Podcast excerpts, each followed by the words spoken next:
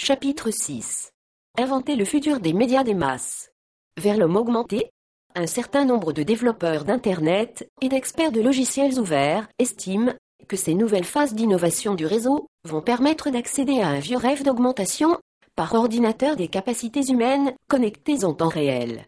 Par exemple, les étiquettes tags du site MyYahoo permettent à des internautes de marquer les pages qu'ils jugent intéressantes et d'ajouter des annotations, ce qui crée un système de classification et d'organisation des données géré par des millions d'utilisateurs, du bas vers le haut de la pyramide, tous faire un TV1. Cela restait jusqu'à présent impossible à réaliser avec les moyens classiques de communication.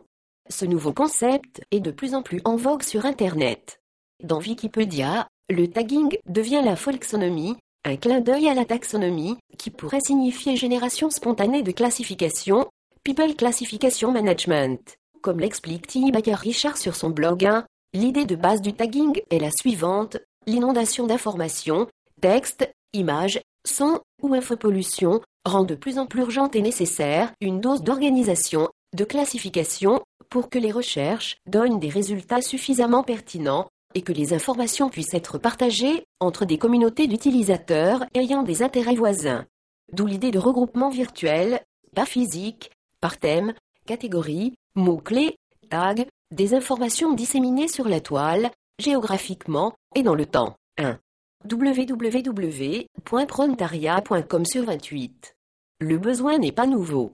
On n'a pas attendu le web pour savoir utiliser, quand il le fallait, des taxonomies, des thésauries, des ontologies, des index, des mots-clés plus ou moins contrôlés, libres ou naturels, pour accéder à l'information même non numérique. Ce qui est nouveau avec les folksonomies, c'est qu'elles apparaissent au fur et à mesure des besoins, se constituent quasi naturellement, à l'initiative des créateurs d'informations, auteurs, et des utilisateurs, lecteurs. Jadis, l'information était indexée, catégorisée par les auteurs seuls, au moment de la publication, jamais par ceux qui en avaient besoin. Il existe déjà des sites comme Technorati, qui montrent bien ce à quoi on peut arriver en matière de syndication d'informations sur le web. Le phénomène du tagging contribue, à son niveau, à l'avènement d'un web sémantique, capable de retrouver les informations par leur contexte, et pas seulement par des mots-clés. Une forme d'intuition du web, en quelque sorte. En réalité, ces concepts ont été popularisés sur Internet, d'abord par Dell.issue.us, un service de gestion de bookmarks partagés et taggés, ensuite par Flickr, partage de photos. Un peu plus tard, c'est le moteur de recherche Technorati qui a permis d'utiliser les tags pour qualifier et classer les blogs. Comme le précise Didier Durand sur son blog, cette idée de classification du contenu Internet par le peuple, pour le peuple, vient de recevoir le support d'un géant qui en accrédite ainsi le bien fondé, Yahoo. Désormais, avec MyWeb 2.0, Yahoo permet d'associer des tags avec les résultats de ses recherches et de les partager plus facilement avec les autres utilisateurs. L'idée sous-jacente est toujours la même, ce sont les utilisateurs, et non les spécialistes, qui sont les plus aptes à classer et à taguer les informations qu'ils utilisent. Ce système d'étiquettes virtuelles va se généraliser à de nombreux services du net revue de livres, de concerts ou de films, événements programmés ou encore profils d'individus, consultants ou enseignants sur le réseau. C'est justement ce que facilitent les grilles de notation du tagging de MyYahoo elles permettent de trouver des catégories d'experts recommandés par de nombreux utilisateurs et même d'entrer immédiatement en contact avec la personne de son choix par messagerie instantanée afin d'avoir une conversation préliminaire pour éclairer les bases du sujet choisi ou du problème posé.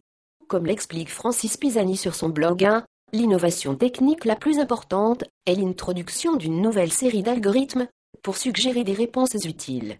Au lieu de s'appuyer, comme le fameux PageRank de Google, sur le nombre et la valeur des liens conduisant à un site, MyRank mesure l'importance d'une page en fonction de l'intérêt que lui portent les réseaux sociaux dans lesquels chacun d'entre nous s'insère. De cette manière, il est désormais possible de trouver des résultats dont le contenu a été sélectionné et tagué par d'autres utilisateurs. Les sites web validés par une communauté d'intérêt sont ainsi privilégiés dans le classement des résultats de recherche de Yahoo. Pour cette raison, ce service fait partie des services dits communautaires ou sociaux. À ce jour, reste encore à prouver que sa pertinence est réellement supérieure à celle du Yahoo classique, même si certains spécialistes n'hésitent pas à le comparer à un ébé des connaissances. 1. www.prontaria.com sur 29. La vraie question, de fond est de savoir si une telle application permettra de relancer les nombreux réseaux sociaux, linkedin.com, friandsté.com ou viaduc.com, qui, après un fort engouement initial, ont perdu un peu de leur élan, comme le précise Francis Pisani. Dans le même esprit, il faut également évoquer Yahoo 360 degrés, un nouveau service qui allie blogging et réseaux sociaux. Signalons enfin que Google a décidé de lancer lui aussi une version bêta d'un nouveau service qui prend en compte l'historique des recherches des utilisateurs afin d'améliorer la performance des résultats.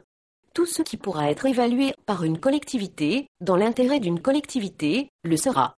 On est loin des critiques de films ou de livres, toujours signés par les mêmes personnes, qui paraissent dans les journaux ou sont diffusés par les radios. Le mode de fonctionnement des jurys pourrait également se trouver bouleversé. Ces nouveaux moyens de marquage numérique montrent que l'innovation est en train de naître à partir des internautes de la base, du pronétariat, et ne constitue plus le seul privilège des entreprises traditionnelles d'Internet. 1. www.pronétariat.com sur 30